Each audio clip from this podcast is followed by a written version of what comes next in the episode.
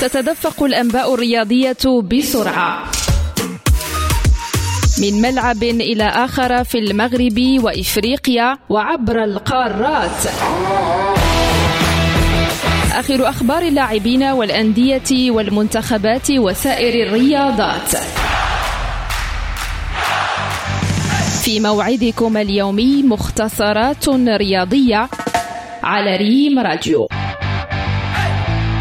تستأنف الليلة مباريات دوري أبطال أوروبا بعد أن توقفت نهاية العام الماضي قبيل انطلاق كأس العالم 2022 في قطر.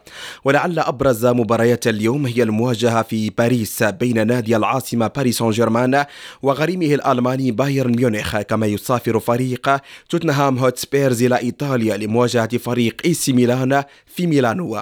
حيث سيدخل فريق ميلان الإيطالي مباراة اليوم تحت شعار لا بديل عن الفوز حيث يسعى بكل قوته لتحقيق نتيجة إيجابية في مباراة اليوم قبل مباراة الإياب التي ستجمع الفريقين في العاصمة البريطانية لندن فيما تنتظر باريس سان جيرمان مهمة صعبة عندما يستضيف نظيره بايرن ميونخ في ظل النتائج المخيبة مؤخرا بقيادة كريستوف غاليتيه فضلا عن الشكوك التي تحوم حول مشاركة نجميه كيليان بابي والأرجنتيني ليونيل ميسي بسبب الإصابة.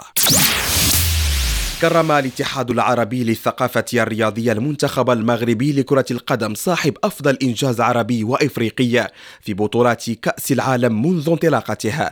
والناخب الوطني وليد الركراكي الذي قاد أسود الأطلس إلى تحقيق إنجاز التأهل إلى دور نصف النهائي لبطولة كأس العالم 2022 ومنحهما جائزة الثقافة الرياضية للجدارة والاستحقاق.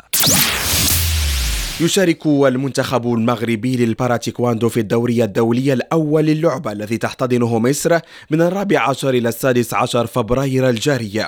ويعرف هذا الدوري المنظم تحت إشراف الاتحادين الدولي والإفريقي للتيكواندو مشاركة ممارسين في مختلف الأصناف. يمثلون عدة بلدان بينها المغرب مصر البلد المنظم وليبيا واليابان والهند وتركيا.